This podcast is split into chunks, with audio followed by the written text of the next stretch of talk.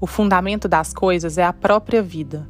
Para isso existe o sentido, aquele norte que sinaliza, próprio para se livrar.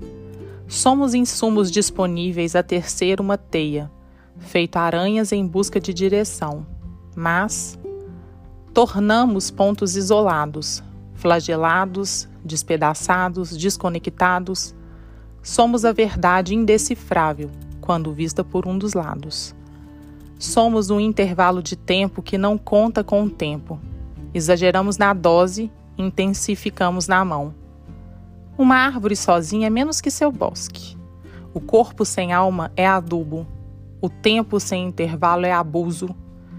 O bosque resiste o que uma árvore solitária teme.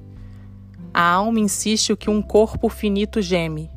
O intervalo persiste o que um tempo insensível treme.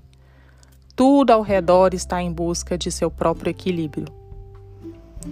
O corpo pede calma, a alma quer força. Ambos clamam por esforço consciente para refrear os medos, confortar as distâncias e as despedidas.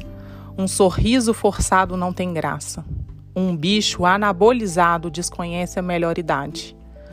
Um pensamento arrastado não pulsa, mas o pulso ainda pulsa. Fomos formatados a correr, sem preparo, sem digestão, sem honesta intenção.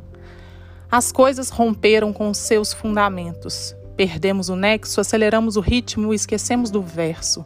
Abastecemos as causas. Quais causas? É tempo de pausa. De desacelerar os apegos, de soltar os desvios, saltarmos além dos retratos, transformar excessos em atos, é tempo de unir pontos soltos, fazer as bainhas, remendar os furos, encontrarmos novos, com os nós que damos em nós.